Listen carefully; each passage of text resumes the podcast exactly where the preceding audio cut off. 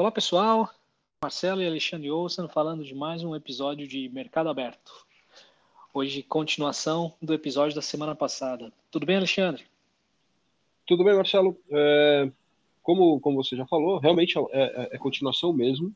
Se você não ouviu, é, recomendo fortemente que você volte e ouça, porque tem muito conceito legal lá que se você perdeu, acho que você pode acabar perdendo o, o, o contexto aqui, tá?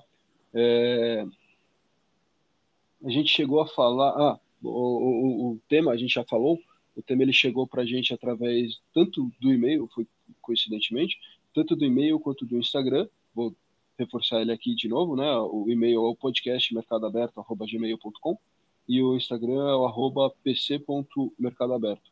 É, caso tenha novas solicitações de, de, de dúvidas, de, de, de, temas, por favor, é, manda para a gente, a gente adora receber. Pô, perfeito. O tema, então, de continuação é o construção de portfólio, como a gente já, já, vinha, já vinha falando. Então, se eu puder só fazer um, um um resumo do que a gente falou na semana passada, aqui, Alexandre, se não se importar. A gente falou que o tema, o, o, tema tem vindo, tem ganhado bastante força, apesar de não ser um tema novo, mas é um, é um tema que vem ganhando bastante força, principalmente com, com a queda de juros no Brasil. Então, como é que eu construo o portfólio agora que eu não posso ficar simplesmente alocado em renda fixa, né? É, o que, que é um portfólio de investimento, o que, que compõe, quais são, como é que funciona, o que, que significa isso, as classes de ativos que podem estar é, tá dentro desse, desse, do que a gente considera como um portfólio de investimento, de que maneira você ataca os teus objetivos, se é do ponto de vista de simplesmente olha o teu portfólio e eu quero um, um retorno esperado, se você tem é, objetivos específicos e diversos vinculados ao, ao, que você gostaria de chegar, ou se você tem dívidas, você tem passivos e você constrói teu portfólio para fazer, para casar com aquelas dívidas. É, e aí a gente entrou na questão de, bom, de novo como eu falei, as classes de ativos e todo o relacionamento entre risco e retorno e construir um portfólio de mínima variância. Né? Então, a, a otimização do retorno dado o risco ou a minimização do risco dado um retorno. Então a gente falou disso, é, tudo baseado naquele conceito de IPS, que é basicamente a, cartilha, a cartilha ou os objetivos e apetite de risco de um investidor pessoa física, de um indivíduo. Então, uma vez que você tem isso, você começa a, a, a destilar os outros pontos que a gente falou e vai chegar no, no teu portfólio. É... Ótimo aí, né? Esperado, vamos chamar assim, um portfólio é, Legal. E aí, então, vamos, vamos entrar no, no tema de hoje. É, montei, fiz a minha, a minha cartilha, fiz o meu IPS, montei meu portfólio, escolhi quais riscos eu queria correr, quais riscos eu não queria correr, qual a relação entre os riscos, o retorno, os meus objetivos de, de retorno. E, e aí alguém, é, eu, alguém me conta que pô, talvez fosse uma boa eu comprar ações da empresa A um primo meu que, me, que acompanha o mercado financeiro, ele me dá essa sugestão. Como que eu encaixo isso na minha estratégia como um todo? Esse, é, esse é um assunto bem legal. É, de novo, a gente vai tentar resumir aqui pelo, pela questão do tempo, mas basicamente é, existe um conceito de hora que você vai fazer a alocação do teu, do teu portfólio, existe a alocação estratégica. Então vamos pensar como a alocação estratégica é você tem que ter expectativas em relação a retornos do mercado financeiro, para fazer toda aquela questão de mínima variância, você tem que ter um olhar de longo prazo, seja 5 anos, seja 10 anos, seja o que quer que seja, e, e você monta percentuais para cada classe de ativos, se baseando no, nos relacionamentos entre risco e retorno e, no e na tua cartilha, no teu IPS. Em contrapartida, a gente sabe que existem oportunidades de curto prazo e, inclusive, você não simplesmente quer se balizar ou, ou construir o teu portfólio simplesmente pelas classes dos ativos, porque dentro das classes dos ativos você tem é, investimentos ou, ou, ações específicas que você acha que pode ser melhor ou pior do que a outra. A gente não está falando aqui de simplesmente comprar o índice Bovespa quando você achar que você tem que comprar bolsa no Brasil. Mas às vezes você quer ter algumas ações específicas porque você acha ou você conhece, ou, ou alguém te falou, teu assessor, alguém que te ajuda a fazer Eventualmente algum setor, não precisa ser a empresa, né? Que... Você pode comprar o setor Perfeito. Você, exatamente, você consegue fazer, você consegue querer investir em coisas mais pontuais que você acha que vai ter um retorno melhor do que a classe de ativo. De novo, aqui vale muito a conversa de concentração de risco, de, de é, diversificação. Nada na tua carteira deveria ter, assim, regra de, eles chamam de regra de bolso, mais do que 5%. Nenhum nome específico deveria ter mais do que 5% da tua carteira como um todo. Mas você sabe que vai acontecer de, cara, chegar uma dica, acontecer alguma coisa, ou você ter uma expectativa específica, o teu banco te ligar e falar que está muito positivo com mineradoras, qualquer coisa que acontecer, e você quer colocar isso no teu portfólio. E aí tem uma visão de portfólio tático. Então você tem o estratégico que rege os teus o teu longo prazo e a tua alocação tática que vai normalmente tentar pegar. Pequenos desvios é, aí da sua carteira. Pequenos desvios de preço que você acha que está mais, mais caro ou mais barato do que o mercado deveria estar ou não. Então você acha que um, setor ou um ativo está caro e você quer reduzir a tua alocação naquele. Dificilmente você vai zerar a tua alocação em bolsa quando você achar que a bolsa está cara, mas você pode querer reduzir um pouco e aumentar em outra coisa, de repente comprar as ações específicas. Então, o, o, o teu portfólio, o, o conceito de construção de portfólio tático, ele vem em cima, eh, são desvios do teu portfólio estratégico com, é, com diferenciações, né, como você chama, de desvios de preços pontuais e talvez um pouco mais de curto prazo. Talvez aqui a gente esteja pensando em três meses, seis meses, até um ano, alguma coisa mais de curto prazo, onde você fala, cara, pelo meu a construção de portfólio, eu deveria ter 30% de bolsa, mas eu acho que a bolsa vai dar um belo de um salto esse ano, pelos meus estudos, pelo que eu tenho de expectativa de mercado.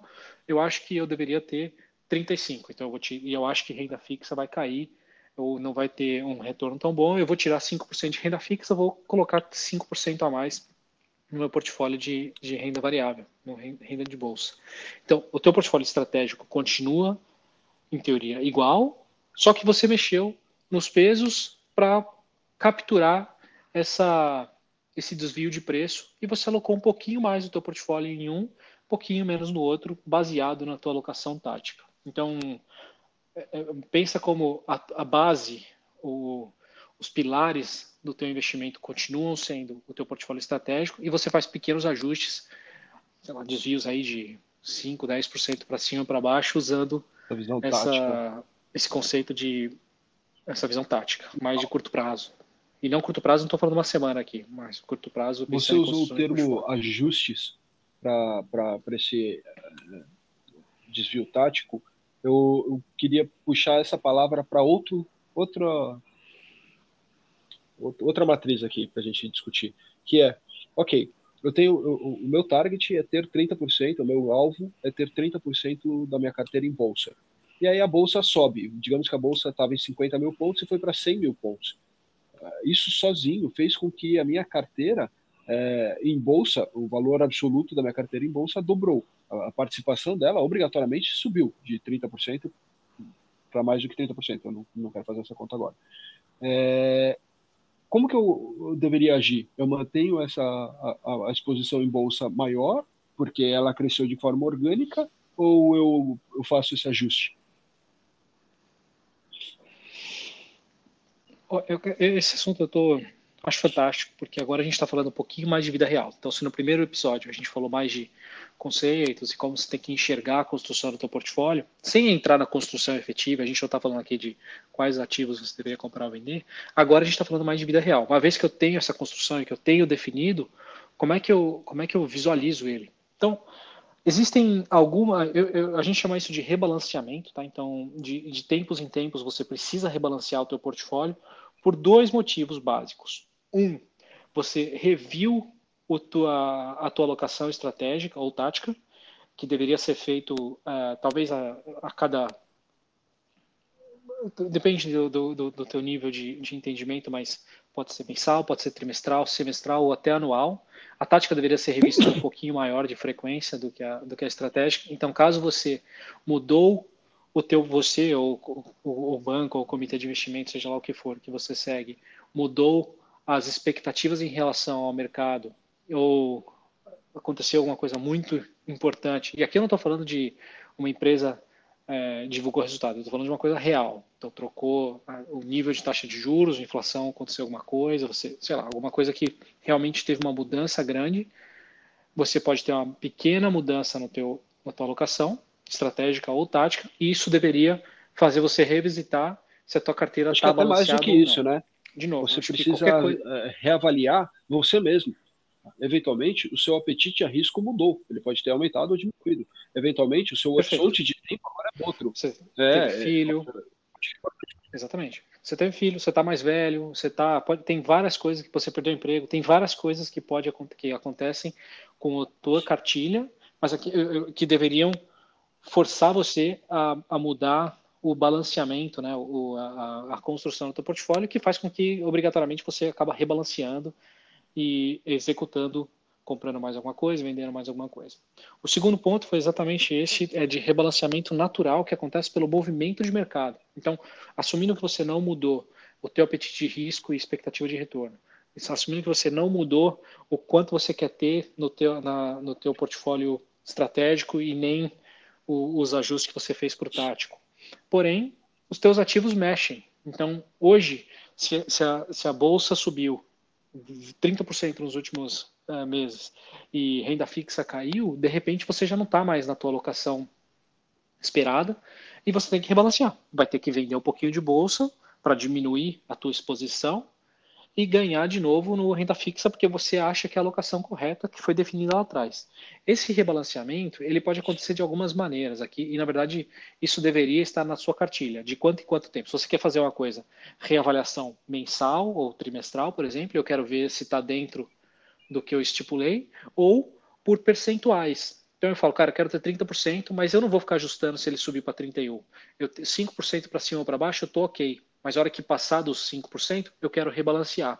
Então você tem, pode ter um approach de uma, você pode ter uma visão de a cada X meses, semanas, períodos, eh, trimestres, eu quero eu quero rebalancear, quero reavaliar e rebalancear ou cada vez que, ela, que, que o desvio do que eu gostaria que fosse meu portfólio passar de um certo de uma certa banda, 3%, 5%, 10%, cada um vai ter o teu teu número, eu quero reavaliar e rebalancear caso necessário. Então, é, o rebalanceamento ele, ele, acontece por diversos motivos e tudo isso deveria estar é, descrito na tua é, cartilha. Tem, tem uma questão que eu acho que precisa ser considerada e é até por isso que você não vai rebalancear os 30% quando for para 31 e deixa só fazer um parênteses aqui. A gente está usando o, o, exemplo de bolsa 30%, não se apeguem ao número, tá? É só um exemplo. Não é a gente não, não é uma recomendação de alocação.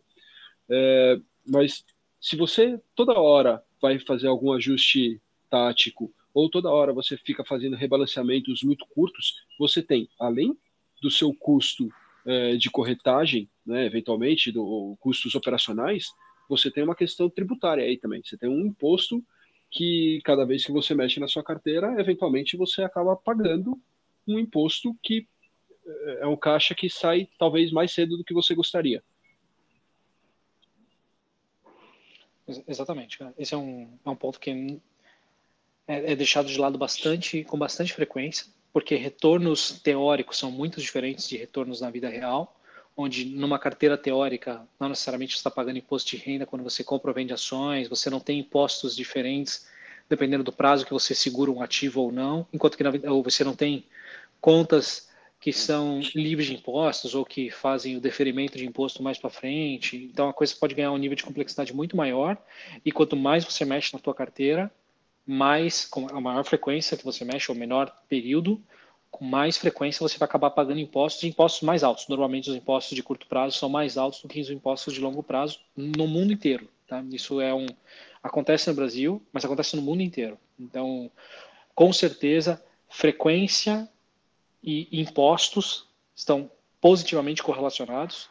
Quanto maior frequência, maior imposto você vai pagar e deveriam ser levados em consideração para você chegar no tua, na tua construção ótima. Por isso que a gente fala que o, o estratégico é de é longo prazo mesmo. Aqui a gente não está pensando em cada semana eu mudei de ideia em relação ao que vai acontecer com, com o mercado e estou é, mexendo. Quando a gente fala de impostos, a primeira reação das pessoas é eu não quero pagar imposto. Aí a segunda reação é, não, não, não, peraí, eu quero pagar imposto porque isso significa que eu ganhei muito dinheiro, e aí eu quero pagar impostos altíssimos, né? Acho que todo mundo já falou, nossa, meu sonho é pagar 10 milhões de imposto de renda, né? Mas tenho uma questão que é, cada vez que você é, adia o, o pagamento do imposto, aquele dinheiro que ainda está dentro do seu ativo, aquele volume que ainda faz parte do seu ativo, ele rentabiliza mais. Então, você falar que ganhou 10% em cima de 100 reais ou em cima de 90 reais é diferente. E lá na frente, deixa para pagar o imposto o mais na frente possível para deixar esse dinheiro rentabilizando para você enquanto ele não for não virar imposto. É, não estou falando aqui que não é para rebalancear, não estou falando que não é para fazer o tático, é simplesmente levar isso em consideração também. Eu acho que é super importante. É, Perfeito. Levar em consideração e aí levando em consideração como que a gente avalia isso, como que a gente avalia a, a, a performance da minha carteira, como que a gente acompanha isso. É, isso está meio intrinsecamente já relacionado a vários pontos que a gente falou aqui, que é de quanto, quanto tempo você quer reavaliar, tanto. Então, três pontos, né, basicamente, aqui você vai fazer temporariamente a avaliação. O primeiro é se, se o teu apetite de risco e expectativa de retorno para o que você quer, para os objetivos, para a tua vida mudou ou não. Isso não, é uma coisa que deveria mudar toda semana. Eu imagino que ninguém passe por grandes mudanças de vida o tempo inteiro, mas acontece de vez em quando. O segundo é essas tuas expectativas de mercado ou das pessoas que te auxiliam, as expectativas de mercado de cada classe de ativo ou de cada ativos eh, individuais mudou ou não. É, e a terceira é fazer acompanhamento de quantas, como é que se tudo que você colocou no papel está se traduzindo para retornos e riscos. De repente você acha que você está esperando um retorno de 10% ao ano, Claro que você não vai conseguir avaliar isso no primeiro mês, talvez nem no primeiro ano, mas nos últimos 10 anos da tua construção de portfólio, ele deveria ter ficado muito perto da média que você achou que deveria ter sido. No longo prazo, ele deveria chegar perto da média, caso você não tenha feito algum erro é, muito grotesco de expectativa de retorno, ou se o mercado também não passou por uma coisa completamente diferente do que, do que qualquer um pudesse esperar.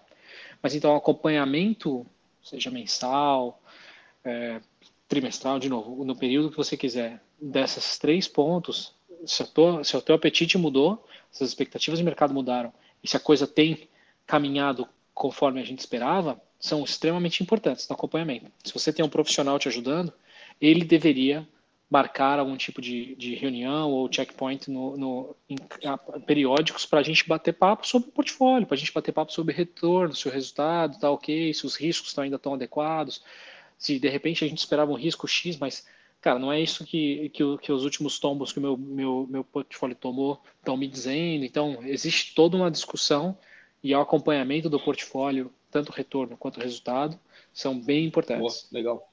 É, e acho que aqui, agora, para a gente terminar esse assunto, eu queria propor um tópico que, na verdade, é um, é um episódio inteiro. Eu acho que a gente pode ainda fazer esse episódio inteiro em algum momento, que é a parte é, de finanças comportamentais. Isso, eu, eu, concordo com você. Eu acho que a gente pode dar uma pincelada aqui, mas com certeza cabe por um episódio. É, acho que nem eu nem o Alexandre a gente é especialista em finanças comportamentais, mas a gente entende um pouquinho, já leu é, bastante, então no mínimo a gente consegue trazer alguns exemplos.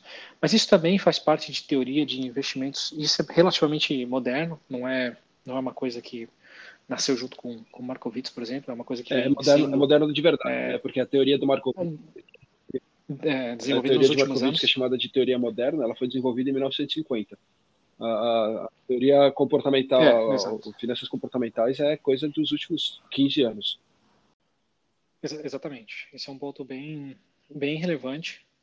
Eu para explicar isso, e de novo, eu acho que a gente pode falar disso num episódio mais completo, mas a gente pode pensar que grande parte da, da teoria de mercados eficientes, né, onde o mercado reage da, da maneira mais eficiente possível, leva em consideração que todo indivíduo é racional e todo mundo processa informação no momento que a informação sai, seja um dado de inflação, seja um resultado de empresa, todo mundo automaticamente já processa, todo mundo já entende, todo mundo recebe ao mesmo tempo e todo mundo sabe o que, que aquilo faz com o, com o preço dos ativos ou com o nível do mercado. A hora que a gente vai para. Hora que a gente pensa que nem todo mundo é, age necessariamente de maneira racional, ou nem todo mundo processa as informações de maneira igual, a gente entra nesse mundo de uh, finanças comportamentais, e aí a gente quebra o, o, os, em grandes, dois, dois grandes grupos. O primeiro são vieses cognitivos, que aí são falhas no processamento da informação. Então, às vezes você não tem conhecimento suficiente para entender o que aquilo significa, às vezes você é, simplesmente não entende o que, que aquilo pode afetar e não, não vê o grande, o, o, a grande dinâmica entre vários ativos. Então, tudo bem, esse é um processo que, em teoria, vieses cognitivos você consegue resolver com estudo, conhecimento, ajuda, computadores, o que, que, o que quer que seja não que sejam fáceis, mas são um pouco mais fáceis, porque o segundo grupo são vieses emocionais. E aí você faz a avaliação de uma informação nova usando algumas, alguns vieses emocionais seus ou de um grande grupo, que você coloca alguns preconceitos já criados na sua cabeça ou porque por causa de alguma situação que você passou e avalia que os impactos vão ser baseados em, em coisas que não necessariamente são reais ou não necessariamente são racionais, muito mais coisas internas ou, ou emocionais suas. Esses são um pouco mais difíceis de resolver, mas só, só para dar um exemplo aqui super bem, presentes. Uhum. Um exemplo aqui bem raso, só para é, ah, quando eu tinha 21 anos, eu fui querer operar opções, que é um derivativo, e perdi muito dinheiro operando opções. Então hoje eu não opero mais opções.